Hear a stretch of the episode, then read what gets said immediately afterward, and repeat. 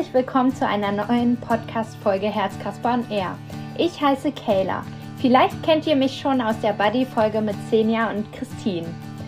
Gerade mache ich eine Ausbildung zur Gesundheits- und Kinderkrankenpflegerin. In meinem ersten Einsatz auf einer Station im Krankenhaus kam ich morgens in ein Zimmer und die Patientin krampfte.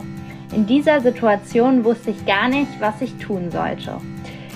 Diese Situation und weitere Fragen zum Thema Epilepsie, gerade bei jungen Erwachsenen, bespreche ich in dieser Folge mit Frau Ritze. Stationsleitung der Jeep-Station des Mara Krankenhauses in Bielefeld. Hallo, Frau Ritze. Hallo, Kayla. Wofür steht Jeep eigentlich? Also Jeep ist äh, die Abkürzung ein bisschen hingestückelt für junge Erwachsene mit Epilepsie. Also es ist einfach so abgekürzt, um der Station einen Namen zu geben, der auch ein bisschen zum Thema der Patienten passt. Wir haben Erwachsene zwischen 16 und 30 Jahren, die zu uns zur Behandlung kommen und die im Grunde genommen im Prozess sind, autonom zu werden und selber Verantwortung zu übernehmen und die keine schweren Beeinträchtigungen haben. Insofern wir nennen es immer lebenspraktisch fit sind und die einfach auch so Sachen wie Wäsche waschen bei uns lernen können oder einfach ähm, vor allen Dingen den Kontakt zu Gleichaltrigen bei uns erleben und sie kommen aber per Einweisung, weil ihre Epilepsie nicht befriedigend behandelt ist oder sie gerade frisch Anfälle bekommen haben und äh, für die Diagnostik. Also das Medizinische ist der Einweisegrund und wir nutzen die Zeit, während sie bei uns behandelt werden, um eben auch die Verselbstständigung voranzutreiben. Ja, ich glaube, das ist echt gerade wichtig in dem Alter. Also ich bin ja auch in dem Alter und für mich ist auf jeden Fall Selbstständigkeit auch ein großes Thema. Und dann kann ich mir gerade mit der Erkrankung auch vorstellen, dass es auch schön ist, mal Gleichaltrige zu treffen, weil das ja auch ein anderes Erwachsenwerden ist, wenn man die Erkrankung hat. Genau, also es ist immer so die Gratwanderung. Sie sind äh, in Anführungsstrichen normale junge Erwachsene, wollen das auch sein. Und dann gibt's immer wieder Einschränkungen, entweder durch die Anfälle, dass sie es selber spüren oder dass die Eltern Angst haben und sagen, du geh lieber nicht aus oder ne, dass sie selber Hemmungen haben, weil gerade in dem Alter vergleicht man sich noch sehr und alles, was, was anders ist, wird schnell als Defizit empfunden und das Selbstwertgefühl leidet dann unter Umständen auch darunter. Und bei uns ist es halt normal, Anfälle zu bekommen oder eben eine Epilepsie zu haben. Und das andere, was ganz wichtig ist, ist äh, den PatientInnen möglichst viel über die Erkrankung auch beizubringen, damit sie Spezialist werden und sich bei uns ganz viel damit beschäftigen und dann tatsächlich ihr sonstiges Leben auch leben können. Also ich finde es immer wichtig, Menschen mit Epilepsie nicht als Epileptiker zu bezeichnen, weil es ist ja nicht das Einzige, was sie ausmacht. Und wenn das über allem schwebt, dann ist das Leben halt sehr eingeschränkt. Und äh, im günstigsten Falle gelingt es uns ja auch, die Epilepsie zu behandeln und PatientInnen fit zu machen, selbstständig ihre Tabletten einzunehmen und so ein paar Dinge zu beachten, die halt wichtig sind, um möglichst keine Anfälle zu kriegen. Was wären das für Dinge, die wichtig sind? Das Blöde ist, dass es tatsächlich Sachen sind, die ausgerechnet in dem Alter auch gerade erobert werden. Also es ist halt wichtig, einen regelmäßigen Schlafwachrhythmus zu haben. Bedeutet halt äh, möglichst etwa zur gleichen Zeit ins Bett zu gehen. Wir sagen immer so plus minus zwei Stunden und etwa zur gleichen Zeit aufzustehen. Das heißt, am Wochenende darf man auch mal zwei Stunden länger schlafen und die Tabletten ausnahmsweise auch mal zwei Stunden später nehmen. Das ist gut. Ne? Aber ähm, man sollte eben nicht die Nacht durchmachen. Und das andere ist, ich empfehle, damit es lebensnah ist, weil ne, wir ermutigen sie ja auch, nach draußen zu gehen, mit anderen Kontakt zu haben, sich am Anfang des Abends zu überlegen, würde ich heute gerne mal, weil eben Geburtstagsfeier ist oder so, auch mal mit Sekt anstoßen, dann muss ich aber pünktlich nach Hause gehen, weil eben auch Alkohol das begünstigen kann, dass am nächsten Morgen Anfälle auftreten. Oder ist es mir wichtiger, einfach mal ein bisschen länger wegzubleiben und dann am nächsten Morgen ein bisschen länger zu schlafen. Und dann verzichte ich aber lieber eben auf den Alkohol. Und es wird eben häufig von den Eltern viel zu streng ausgelegt, ne? dass dann äh, ähnlich wie bei Alkoholikern ein Totalverbot für Epilepsie aus, für, Quatsch, für Alkohol ausgesprochen wird. Äh, so ist es ja nicht. Also die haben ja keine Suchtproblematik, sondern es ist einfach so, dass wenn, wenn sie Alkohol trinken, die Leber mehr arbeitet und dann die Medikamente schneller abgesetzt werden, also abgebaut werden und dann am nächsten Morgen nicht mehr ausreichend zur Verfügung steht. Also manche Patientinnen sagen auch, na ja, wenn ich Alkohol trinke, dann nehme ich halt keine Tabletten. Das ist das völlig falsche mhm. zum Beispiel. ne? Nee, ist nicht so die richtige Herangehensweise, ja. Genau, und dann gibt's eben auch Patientinnen, die vorher merken, dass sie Anfälle bekommen. Also es ist so, es gibt zwei große Gruppen. Einmal die, die eine höhere Bereitschaft haben, mit einem Anfall zu reagieren und die, die eben eine Ursache im Gehirn haben. Also es können in der kindlichen Entwicklung im Mutterleib noch Fehlentwicklungen sein. Es können alte Narben sein. Also dass, dass man irgendwie eine Gehirnerschütterung hatte und da tatsächlich eine minimale Verletzung im Gehirn war und die Narbe dann eben die Anfälle verursacht. Mhm. Ganz viele haben Angst, dass es ein Tumor ist. Das ist es Gott sei Dank nicht sehr häufig. Aber auch in dem Zusammenhang kann, können Anfälle auftreten. Und ja, es gibt halt eben so Ursachen, die an einer bestimmten Stelle im Gehirn sind. Und aufgrund dessen, was die beschreiben, was sie vor einem Anfall merken, kann man auch eine ungefähre Ahnung kriegen, wo die Anfälle herkommen, also in welchem Bereich des Gehirns. Und wenn das lang genug dauert, dass sie das vorher spüren, dann können sie tatsächlich aktiv auch was dagegen machen. Also Ablenkungsstrategien entwickeln. Also müssen eigentlich die jungen Erwachsenen mit Epilepsie sich ganz gut auskennen mit ihrem eigenen Körper und auch in sich hineinhorchen. Ja, genau. Das ist eben auch der Grund, warum es lange eine Körperwahrnehmungsgruppe gab, die mhm. eben auch den jetzt nicht nur ne, das Fühlen beibringt, also wo in meinem Körper ist was, sondern eben auch äh, ein bisschen das Vokabular beibringt. Also ist es ein aufsteigendes Gefühl, kribbelt es, pocht es, sehe ich irgendwie Punkte vor den Augen oder bewegt sich da irgendwas? Also tatsächlich zu lernen, auch zu beschreiben, was ich wahrnehme. Und dann ist es eben auch wieder wichtig, während, also wenn man anderen beschreibt, was beim eigenen Anfall passiert, ist es auch ganz gut, Vokabular zu haben. Was bewegt sich denn dann? Ist es nur der eine Arm oder bewegt sich nur der Mundwinkel im Gesicht? Das ist halt für die Diagnostik ganz sinnvoll, aber eben auch im Alltag, wenn man mit Freunden unterwegs ist, um denen auch ein bisschen die Angst zu nehmen, denen zu beschreiben, was passiert, wenn sie einen Anfall bekommen. Das dachte ich mir auch gerade, dass ja auch es gut ist, wenn man offen damit umgeht, mit, wenn man mit Freunden unterwegs ist und denen sagt, das könnte ja. passieren, aber denen auf jeden Fall sagt, dass die keine Angst haben brauchen. Genau.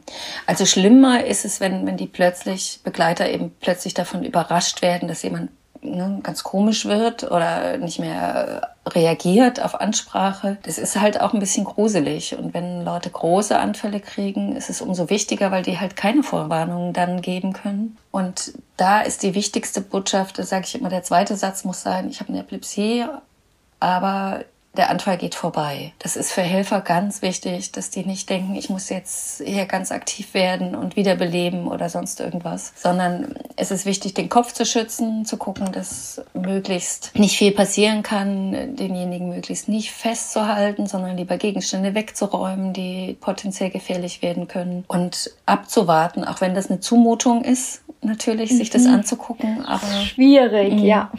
Weil man gerne irgendwie das Gefühl hat, dass man irgendwas tun genau. möchte. Aber eigentlich, außer groß Dinge wegzuräumen, kann man ja. Also so wurde es mir in der Ausbildung beigebracht, kann man eigentlich nicht nee. was tun und den Kopf zu schützen. Genau. Aber was man machen kann, also jetzt mal aus der Perspektive des Helfers oder was man denen auch empfehlen kann, ist zu sagen, aber du kannst trotzdem mit mir sprechen, auch wenn ich dich nicht höre. Hilft es dir aber, das Gefühl zu haben, du bist im Kontakt mit mir. Und tatsächlich merkt man dann auch eher, wann ist wieder jemand ansprechbar. Also indem man einfach äh, redet, was einem durch den Kopf geht, also möglichst nicht irgendwie gruselige Sachen und äh, ich habe so eine Angst. sondern zu sagen so, ich bin bei dir, es hört gleich wieder auf. Also das sagt man sich dann auch selber. Und also für mich war das immer hilfreich. Mhm. Und es ist auch nach irgendwie 25 Jahren oder noch länger, die ich da arbeite, immer noch so, dass es natürlich mein Adrenalin in die Höhe treibt, wenn ich so einen Anfall sehe. Also man soll nicht total cool werden, sonst kann man auch am Fließband arbeiten, sage ich mal so salopp. Ja, und dann vergisst man ja auch, was das für die Person ausmacht, Absolut. die jetzt gerade krampft. Also dass die so die Kontrolle verliert über sich Ganz und genau. seinen Körper. Ja, und auch das üben die Patienten tatsächlich bei uns anderen zu beschreiben, was sie für Anfälle haben, weil die dürfen miteinander auch äh, rausgehen und dann sagen wir halt immer vorher den, den anderen mitteilen, was passiert bei deinen Anfällen und mhm. was möchtest du gern, wie der andere damit umgeht. Das ist ja auch wichtig. Ja, das ist auf jeden Fall wichtig, dass sie nicht unvorbereitet so sind, genau. sondern so Hilfsmittel an der Hand haben. Mhm. Das auf jeden Fall ist sehr wichtig. Welche Rolle spielen Freunde oder Familie? Eine große Rolle. Also, die Familie ist ja die, von der man sich so ein bisschen emanzipieren will. Mhm, ne? Ja. Ohne sie zurückzuweisen, natürlich. Und wir machen dann manchmal auch Angehörigenberatungen, um die einfach zu ermutigen, die jungen Erwachsenen auch mal die Tabletteneinnahme selber zu managen oder die zu beruhigen, dass derjenige ziemlich viel weiß. Und wir sagen eben auch, wir sprechen nicht mit den Eltern, wenn die volljährig sind. Ne? Wir sprechen nicht mit den Eltern, ohne dass sie das wissen wir erklären dann, wenn derjenige das selber nicht gut beschreiben kann, was, was wir vorhaben. Aber auch in den Visiten ist es so, dass möglichst die Bezugsperson dabei ist. Also jeder Patient hat einen pflegerischen Ansprechpartner, der die Behandlung so ein bisschen begleitet und besprechen dann eben die Arztkontakte vor sind, wenn möglich, dabei und besprechen sie auch hinterher nochmal, weil manchmal geht das ganz schön schnell. Also ne, dann gehen sitzt man da vor dem Arzt und hat dann die Fragen vergessen. Deswegen sage ich immer vorher einen Spickzettel schreiben. Und wenn Sachen nicht verständlich formuliert mhm. worden sind, auch nochmal Rückfragen zu stellen. Genau. Und das kann man dann auch an die Eltern vermitteln. Freunde sind total wichtig, weil das ist ja die Identifikation, sind die Identifikationsfiguren und können eben im günstigsten Fall auch einem das Gefühl von Normalität vermitteln. Oder wenn es einem einfach nicht gut geht, tatsächlich jemand sein, der, der eben nachvollziehen kann, was man sich gerade wünscht. Und darüber hinaus ist es natürlich auch wichtig, wie für alle anderen jungen Erwachsenen, dass, dass man sich Beziehungen wünscht. Also haben viele einfach auch Scheu, das jemandem überhaupt zu sagen. Und wann sage ich demjenigen das? Und das empfehle ich halt genauso, wie, wie ich das eben mit Begleitern empfohlen habe. Ne, es ist nicht das Erste, was man sagt, aber dass man dann, wenn klar ist, man wird sich öfter treffen oder so, auch sagt, ich habe eine Epilepsie, es kann passieren, dass ich einen Anfall kriege, das und das passiert. Und vielleicht auch, wenn jemand dann sehr unsicher wird, noch jemanden zu benennen, den die Person anrufen kann, ne? um sich Rat zu holen. Ja, Offenheit ist auf jeden Fall ziemlich wichtig. Ja. Obwohl ich mir vorstellen kann, dass das erstmal Mut kostet seinen Freunden oder ja, zum Beispiel, wenn man jetzt irgendwie ein erstes Date hat und sich dann weiter trifft, dass man dann den Mut aufbringt zu sagen. Und außerdem, ich habe die Erkrankung Epilepsie. Und ich glaube, da gibt es auch viele Vorurteile bestimmt auch. Ganz genau, das wollte ich auch sagen. genau, also wichtig ist auch die Botschaft, Anfälle machen nicht Hirnzellen kaputt ne? weil das geistert immer noch durch die Gesellschaft, dass Menschen mit Epilepsie, ich sag's mal salopp, langsam verblöden. Und das ist auf keinen Fall so. Also ein Anfall, der abläuft, kann unter Umständen sowas wie, wie so einen Hirnmuskelkater zurücklassen. Also dass man noch zwei, drei Tage einfach ein bisschen äh, verwirrt ist oder sich eben auch vielleicht an, an den Tag nicht mehr so richtig erinnern kann, was vorher war. Also so eine retrograde Amnesie, das kennt man manchmal aus Filmen. Kann nach einem Anfall eben auch mal auftreten. Aber das hat nichts mit Hirnleistungen zu tun, die an sich da sind. Und tatsächlich ist es so, wenn jemand ganz viele Anfälle hat, ist schon so, dass das einfach diejenigen auch beeinträchtigt. Aber es gibt eben auch Medikamente, die das machen. Und deswegen ist es halt wichtig, bei unseren PatientInnen, die in der Regel auch planen, eine Ausbildung zu machen oder so, das im Auge zu behalten. Und wir, wir testen das halt mit so neuropsychologischen Testungen, die darauf abzielen, zu gucken, wie ist es mit Sprachfähigkeit oder Gedächtnis und solchen Sachen, um das möglichst zu vermeiden. Und unter Umständen, wenn es auftritt, das Medikament, das man jetzt versucht hat, auch wieder abzusetzen. Weil in der jetzigen Lebensphase geht es um Ausbildung und geht es um sich Dinge merken können und konzentrieren. Und deswegen ist es natürlich mindestens genauso wichtig. Auf jeden Fall, damit die Jugendlichen und jungen Erwachsenen ja auch eine Perspektive haben und auch wissen, was sie gerne machen möchten. Und auch, die haben bestimmt auch irgendwelche Träume und Ziele, die sie verfolgen.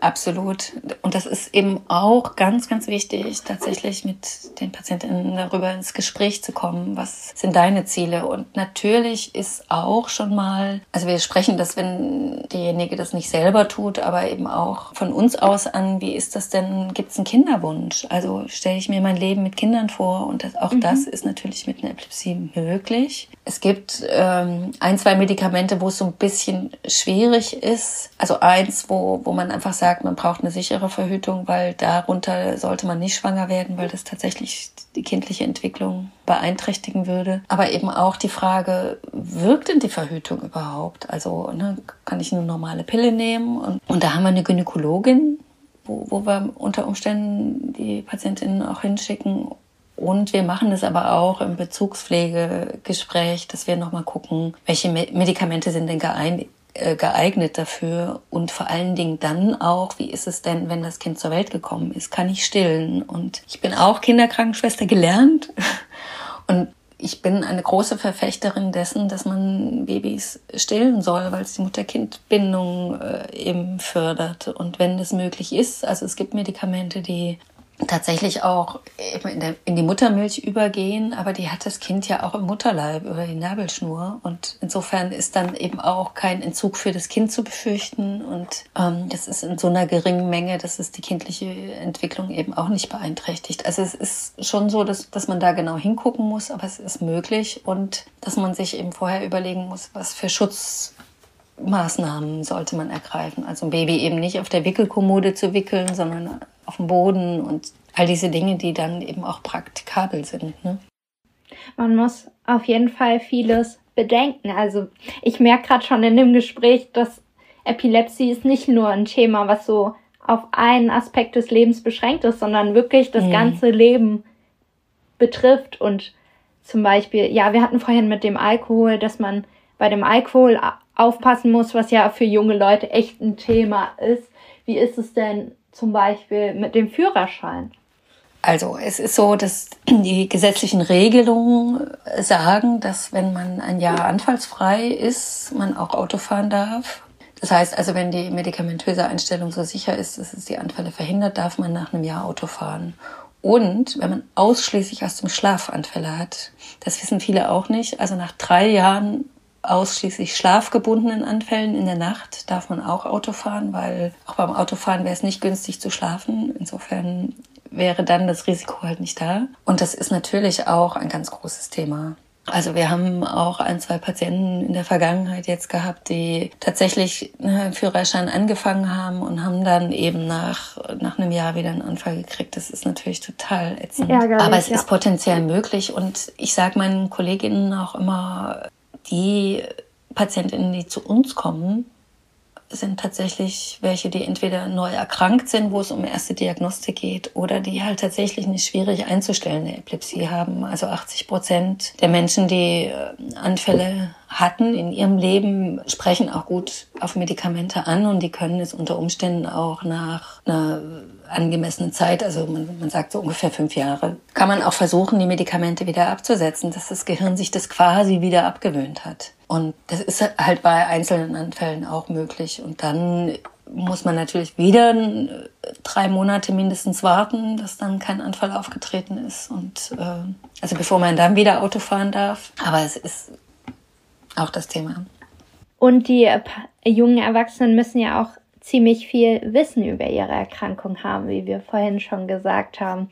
Also die werden ja bei Ihnen auch sehr gut geschult und es wird sehr viel über die Erkrankung gesprochen. Wie, wie ist es dann zu Hause? Also können die mhm. Patientinnen dann zu Hause einfach wieder nahtlos einsteigen oder gibt es da auch, dass sie da wirklich schon im Vorhinein schauen, wie geht es zu Hause weiter?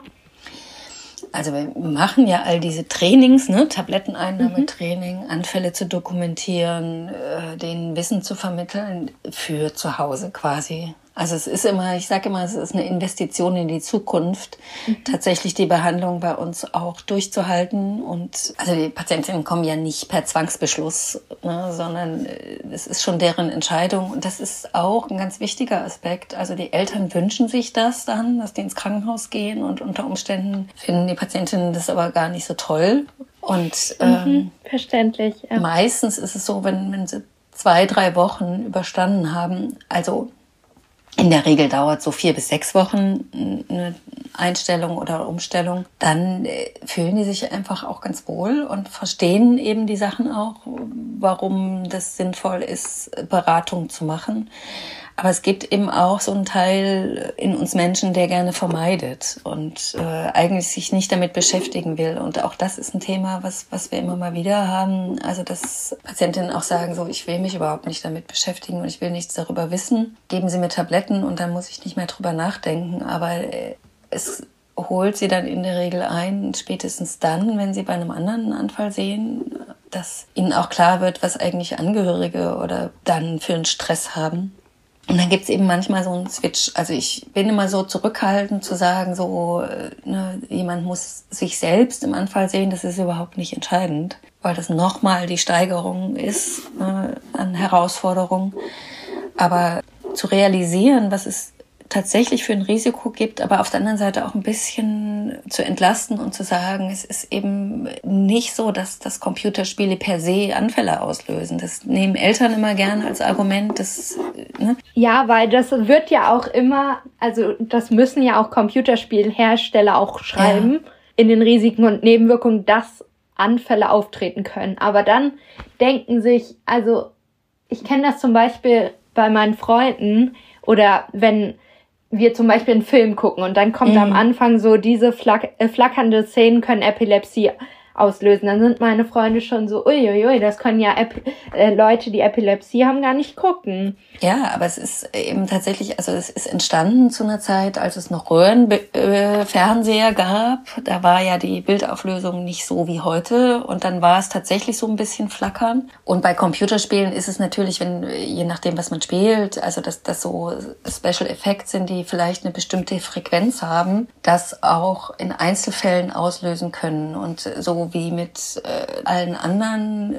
Also wenn eine Firma schon mal verklagt worden ist, ne, dann schreibt sie das da halt drauf. Und so ähnlich ist es ja auch bei den Medikamenten mit den Beipackzetteln, mhm. dass alle Sachen, die irgendwann ja. mal im Zusammenhang damit aufgetreten sind, erwähnt werden müssen. Wir testen das, also in dieser Hirnschrift EEG, wo die Menschen so diese Elektroden auf den Kopf kriegen wird ja gemessen, wie ist die Anfallsaktivität. Und wir testen das, indem die Flackerlicht ausgesetzt werden, ob die überhaupt darauf reagieren. Und es sind fünf mhm. Prozent der Patienten, die so eine generalisierte Epilepsie haben, also so eine erhöhte Anfallsbereitschaft, die überhaupt auf Flackerlicht reagieren. Und ganz, ganz selten gibt es Menschen, die nur auf Flackerlicht reagieren, die eigentlich sonst keine Auslöser haben. Und für die gibt es aber auch die Möglichkeit, dass die mit Sonnenbrillen, mit einer bestimmten Verdunklung das verhindern können. Also, weil potenziell, wenn man eine Flackerlichtempfindlichkeit hat, kann es ja auch sein, dass man an einem See an einem sonnigen Tag sitzt und die mhm. Oberfläche flimmert und dass die sowas auslösen könnte. Und dann ist halt die Empfehlung, dass die dann eine Sonnenbrille tragen, die eine bestimmte Verdunklung anbietet und dann ist das auch ausgeschaltet. Aber im Einzelkontakt diese Fragen auch zu erörtern, ist total wichtig. Und dafür ist es halt auch gut, dass es einen festen Ansprechpartner gibt und äh, der dann einfach Fragen auch wieder aufgreift. Ja, und dass jeder Patient auch individuell gesehen wird und dass Absolut. jeder für sich dann auch in während dem stationären Aufenthalt und generell danach auch weiß, okay, darauf reagiere ich darauf nicht. Genau. Und dann ist man nicht per se gleich eingeschränkt. Genau, und das ist ja, also das ist halt auch das, was wir Eltern und Angehörigen vermitteln, dass die Patientinnen das jetzt wissen.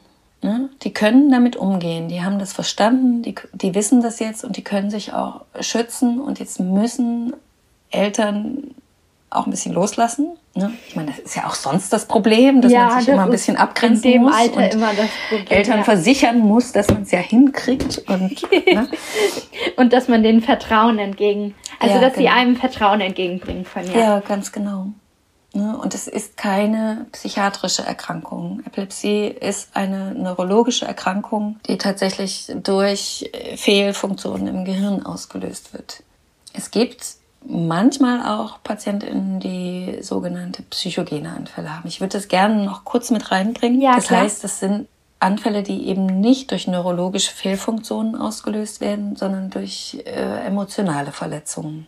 Und auch da ist es so, dass es gerade in dieser Altersgruppe häufiger auftritt, weil eben die Identitätsentwicklung voranschreitet, weil eben in diesem Autonomisierungsprozess manchmal auch Konflikte wieder hochkommen, die in der frühen Kindheit verdrängt worden sind. Und auch das versuchen wir zu diagnostizieren und denen dann eben Kontakt zur Psychotherapiestation zu ermöglichen, die wir auch im Haus haben, wo eben tatsächlich äh, Psychotherapie angeboten wird. Manche, bei manchen reicht es eben auch tatsächlich, dass sie eine ambulante Psychotherapie mhm. machen, aber das ist etwas, was ja auch behandelt werden muss. Das Gemeine ist, dass es tatsächlich vor allen Dingen die Arbeit der Patientinnen ist dann, also in der Psychotherapie, sich damit auseinanderzusetzen. Es ist einfacher, Tabletten zu nehmen. Ne? Auf jeden Fall. Aber es kann auch eine Chance sein. Also, ja, natürlich. Also, indem man das erarbeitet, dass es dadurch besser wird und man nicht so wie die anderen nur auf die Tabletten angewiesen ist und eigentlich von sich aus nicht so viel beitragen kann. Genau. Das ist der Switch, den wir versuchen dann hinzubekommen tatsächlich. Und es gibt eben auch einzelne Patientinnen, die einfach aufgrund der Tatsache, dass sie diese chronische Erkrankung haben. Und chronische Erkrankung heißt ja, ich muss mich voraussichtlich mein Leben lang damit auseinandersetzen, dass sie tatsächlich eben auch ne, depressiv sind oder Ängste entwickeln und so. Und die brauchen auch eine Behandlung. Und es macht durchaus Sinn, da auch darüber nachzudenken, wenn das gravierende Folgen hat, psychotherapeutisch nochmal zu behandeln. Aber die Epilepsie alleine ist keine psychiatrische Erkrankung und Menschen mit Epilepsie sind nicht dümmer oder schlauer oder weiser oder hellsichtiger. Ne? Also es ist ja über die Geschichte gab es ja viele Sachen, die, die man Menschen mit Epilepsie angedichtet hat und die dann eben manchmal auch noch auftauchen, weil die Oma gesagt hat. Ne? Ja, das liegt meistens an mangelndem Wissen dann leider. Ja, genau. Dass man nicht so viel weiß oder ja, eher an so Vorurteile glaubt. Und deswegen finde ich es total gut, dass wir heute diesen Podcast machen, ne? um das einfach auch in die Gesellschaft zu tragen. Mhm. Und das sage ich meinen Patientinnen auch immer so, sie sind die Botschafter, die das in die Welt ja. tragen und die, die eben so Vorurteile auch aus der Welt schaffen. Und eben auch unter Beweis stellen, dass man auch mit dieser Erkrankung ein Leben führen kann, das erfüllt ist. Und darum geht es uns.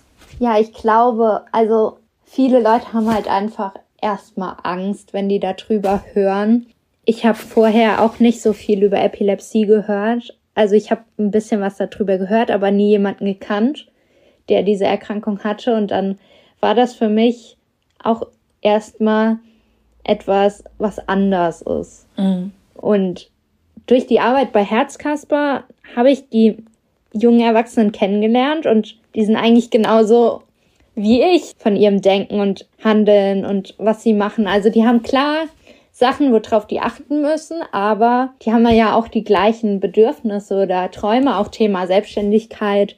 Das ist ja für die genauso, auf jeden Fall. Absolut. Also es ist, ist glaube ich, auch was, was die Patientinnen sehr schätzen, dass wir zwar schon ernst nehmen, also wenn sie einen Anfall haben, dass sie Unterstützung brauchen, aber dass, dass wir ansonsten versuchen, auch klar zu machen, ne, es, ist, äh, es gibt genauso Konflikte, sie bekommen keine äh, Sonderrechte, weil sie die Epilepsie haben. Sie sind krank, wenn sie den Anfall haben. Und das ist halt das Schwierige, ne? dass sie die meiste Zeit ihres Lebens junge Erwachsene wie alle anderen sind und nur in diesen Momenten halt Unterstützung brauchen und da man nicht weiß, wann es auftritt, also dieses unberechenbare Zeitpunkt, wann, wann so ein Anfall auftritt, bringt halt Einschränkungen mit sich, dass man eigentlich immer damit rechnen muss. Das ist blöd. Und so ein Stückchen Selbstkontrolle zu erlangen, macht tatsächlich Sinn. Und deswegen muss man wissen, was passiert da eigentlich in meinem Gehirn und was kann ich selber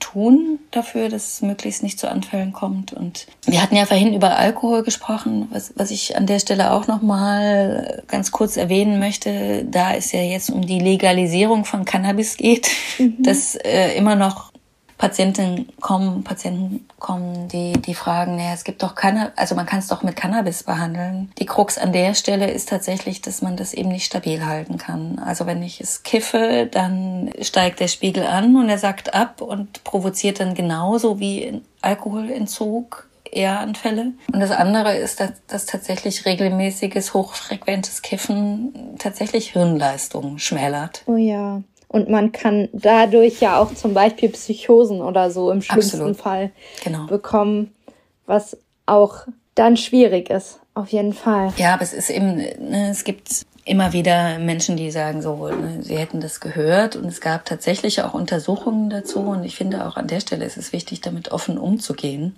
und nicht zu sagen, ja, es ist einfach verboten. Also weil reine Verbote bringen überhaupt nichts. Nein, dann umgeht man das eher und versucht es ja. dann irgendwie und genau. Ja. Und auch das ist legitim natürlich. Also ich sage auch, also als ich jung war, habe ich ja auch verschiedene Sachen probiert. Also ich habe keine Drogen probiert, weil ich eben auch Angst vor Psychosen hatte. Mhm. Aber, aber eben lange aufbleiben oder Freunde treffen und Spaß haben und über die Stränge schlagen und äh, sich verausgaben körperlich und so. ja. Das sind alles Dinge, die, die ganz normal dazugehören. Und es ist auch nicht zu verurteilen, dass es jemand gemacht hat. Man kann ja nur perspektivisch beraten. Und es ist tatsächlich eben auch ein Ausschlusskriterium, wenn klar ist, dass jemand eine Abhängigkeit hat von Cannabis für eine Behandlung bei uns in der Klinik. Aus genau dem Grund, weil es halt auch Wechselwirkungen tatsächlich mit Medikamenten gibt und weil es einfach den, den Blick verfälscht. Ähm, mir ist eben eingefallen, ähm, bei einem Treffen mit Patientinnen online hat mir eine mhm. Patientin auch erzählt, dass sie Angst hat, irgendwie alleine rauszugehen. Also, dass sie immer mit ihrem Freund mhm. rausgegangen mhm. ist, weil sie Angst hatte, dass, wenn sie draußen einen Anfall hat, dass sie irgendwie auf der Straße den Anfall hat, dass sie sich in Gefahr bringt oder dass andere, ja, dass andere Leute irgendwie denken würden, was ist denn mit ihr los? Also diese Angst vor Verurteilung. Was würden Sie diesen mhm. jungen Erwachsenen raten? Also es ist ja tatsächlich so, dass weil man nicht weiß, wann der Anfall kommt, man da relativ wenig Vorsorge treffen kann, außer einer guten Behandlung, möglichst keine Anfälle zu bekommen. Das können wir aber nicht garantieren. Und an der mhm. Stelle ist ja. es halt so, es gibt also was wir schon ganz lange nutzen, ist so ein Anfallsmeldesystem fürs Bett. Also das ist irgendwie quasi so ein Sensor, der unter der Matratze liegt. Und wenn man nachts einen großen Anfall hat, also der mit viel Bewegung verbunden ist, dass es einen Alarm gibt. Und es gibt inzwischen auch, das heißt Epicare Mobile, also Epicare ist das Gerät, das eben den Anfall meldet, äh, dass man wie eine Uhr am Handgelenk trägt und äh, das dann eben per Voreinstellung auch mit einer Handynummer verbunden ist. Das heißt also, also, dass da eben ein Alarm gesetzt wird an eine Person, die auch Bescheid weiß und die in erreichbarer Nähe ist. Und ähm, mhm.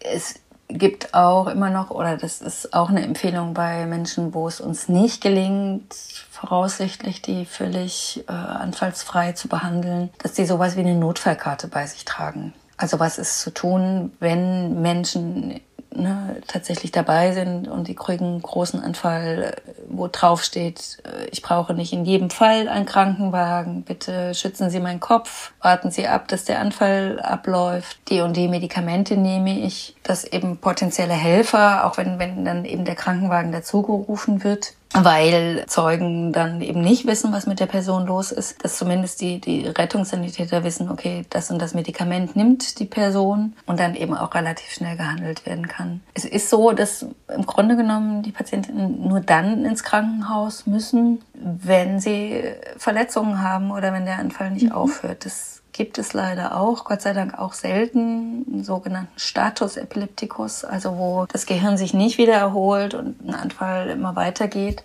Das sind eine geringe Anzahl von Patientinnen und bei denen ist es tatsächlich so, dass es schwierig ist, lange Zeit alleine unterwegs zu sein. Das glaube ich.